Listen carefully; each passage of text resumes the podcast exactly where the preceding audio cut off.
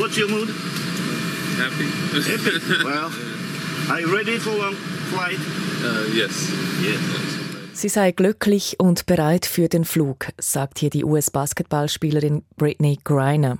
Die Aufnahme äh, wurde offensichtlich noch auf russischem Boden gemacht. Griner sitzt am Fenster im Flugzeug, lächelt, schaut aber auch fragend in die Kamera, denn sie sagt auch, sie wisse nicht, wo sie hinfliege.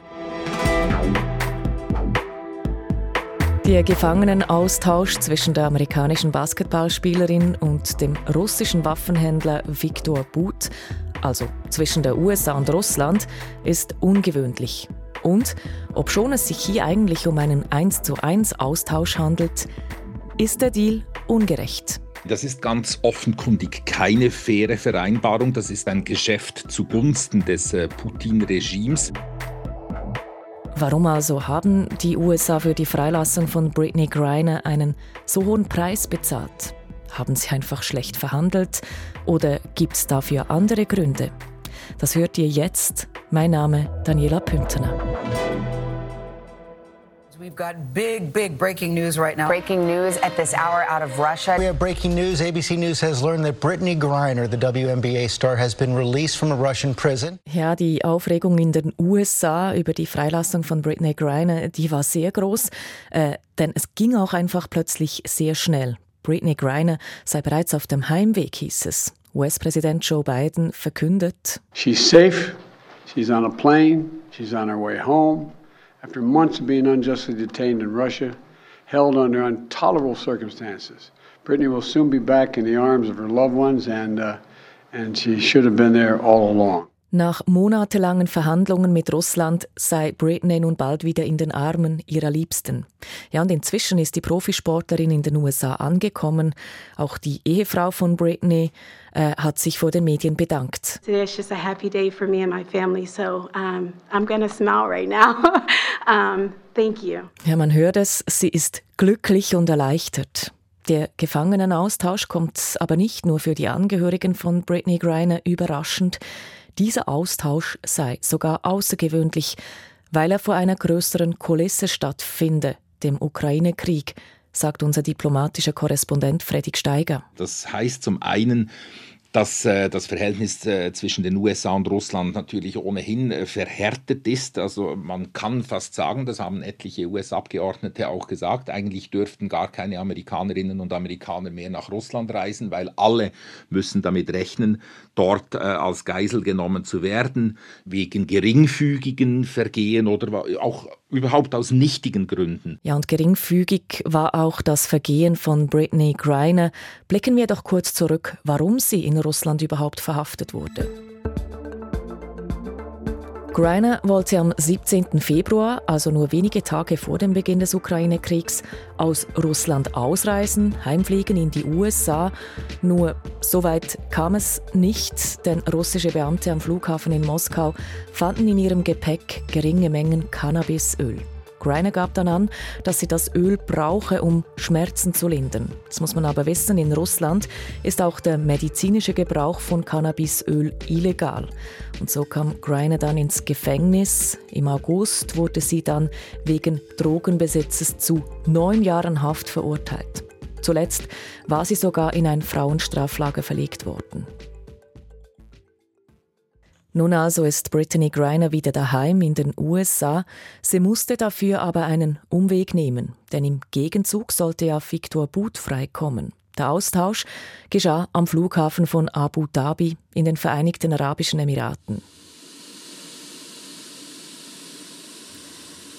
Ja, und was sie hier hört im Hintergrund, das sind die Motoren eines Flugzeugs. Staatliche russische Medien haben ein Video veröffentlicht und auf dem sieht man, wie zwei bis drei Personen äh, aus unterschiedlichen Richtungen aufeinander zulaufen. Ein Mann von der russischen Delegation schüttelt dann Viktor But die Hände. Es gibt auch eine kurze Umarmung und dann laufen sie weg. Britney Griner, die läuft auch weg mit der US-Delegation einfach in die andere Richtung. Das Ganze dauert nur wenige Sekunden. Meistens ist das eine recht nüchterne Sache, denn die Angehörigen der Freigelassenen, die sind ja da noch nicht an Ort und Stelle, die warten in der Regel äh, zu Hause, in diesem Fall in Russland und in den Vereinigten Staaten. Äh, es sind dann also eher Bürokraten vor Ort, Diplomaten der beiden Länder, hier von Russland und der Vereinigten Staaten und oft auch Vertreter, offizielle Vertreter des Landes, wo der Austausch stattfindet, vor allem wenn dieses Land selber eine gewisse Vermittlerrolle, Facilitatorenrolle gespielt hat. Sagt unser diplomatischer Korrespondent Fredrik Steiger. Hm, warum aber fand dann dieser Austausch ausgerechnet auf dem Flughafen in Abu Dhabi statt? Zum einen brauchte man in diesem Fall ein Drittland, um die Übergabe durchzuführen. Es gibt ja im Moment äh, wegen der Sanktionen gegen Russland keine direkten Flugverbindungen mehr zwischen den Vereinigten Staaten und Russland.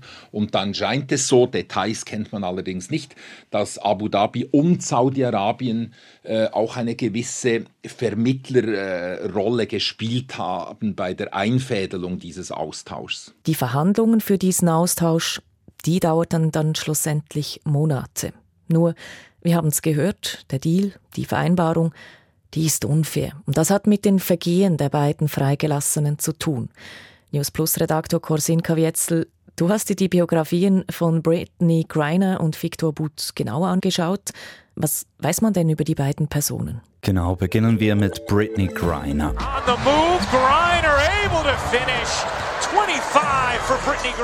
Ja, so kennt man die 32-jährige, Punkte sammelnd auf dem Basketballplatz im Trikot der Phoenix Mercury in der WNBA der US-amerikanischen Top-Liga.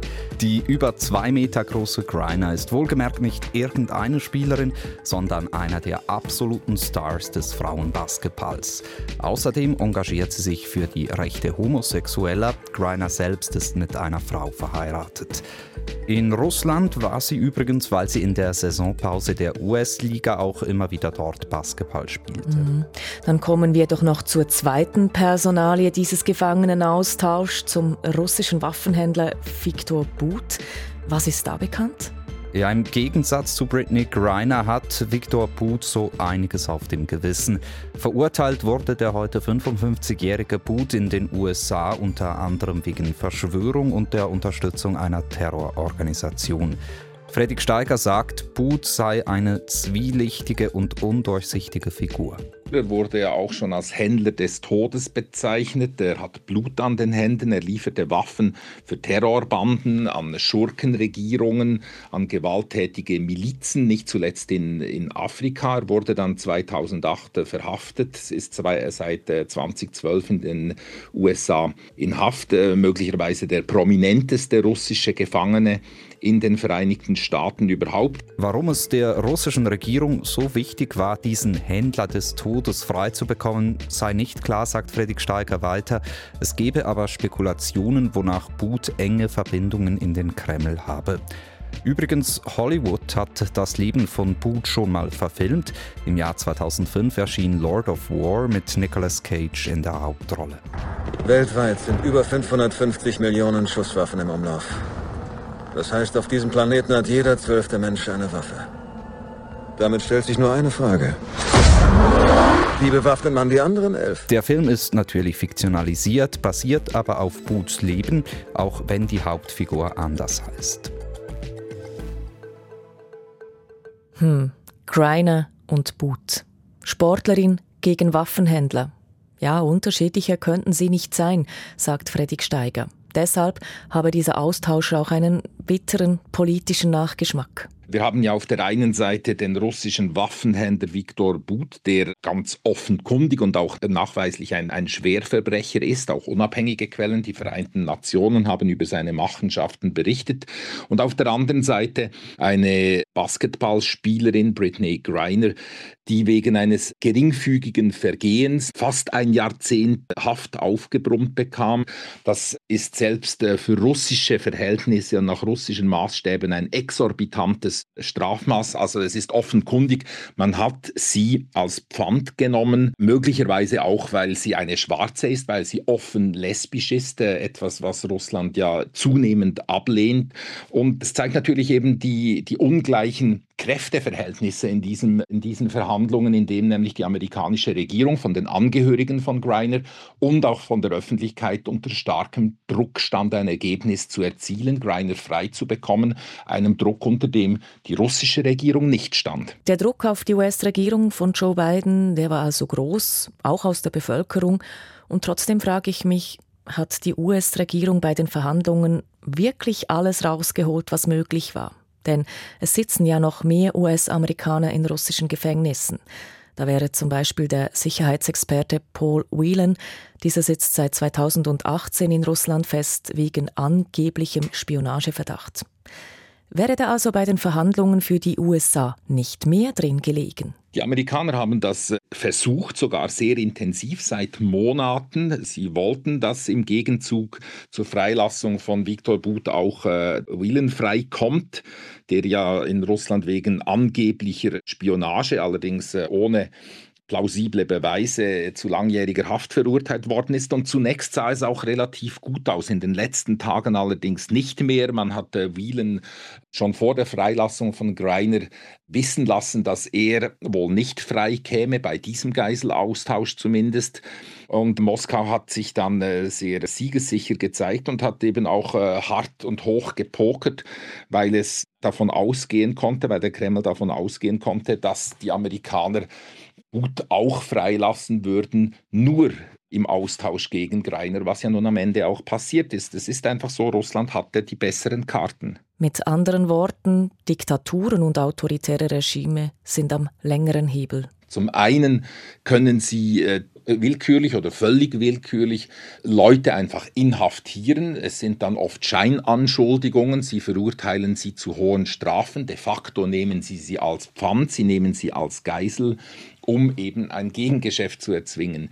Demokratisch regierte Staaten haben diese Freiheit nicht. Äh, dort äh, gilt die Rechtsstaatlichkeit, dort kann nicht die Regierung Leute verhaften. Sie müssen von Gerichten verurteilt werden nach rechtsstaatlichen Verfahren. Also es ist von Anfang an schon eine Situation von Ungleichheit vorhanden und insofern sind solche Gefangenenaustausche auch selten faire Gegengeschäfte. Gefangenenaustausche enden also für demokratische Länder selten mit einem fairen Ergebnis.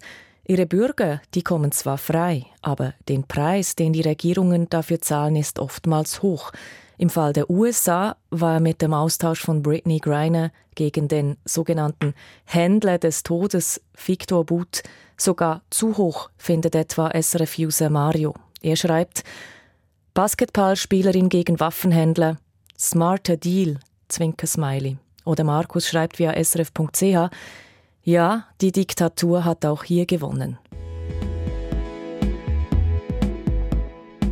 Fragen, Kommentare oder Inputs könnt ihr uns jederzeit auch direkt an newsplus.srf.ch oder als Sprachnachricht an 076 320 1037 schicken. Ihr findet die Angaben wie immer auch in den Show Notes. Das war News Plus. Heute mit Lukas Siegfried, Corsin Kavietzel und mir, Daniela Püntene. Wir sagen merci fürs Zuhören und bis gleich.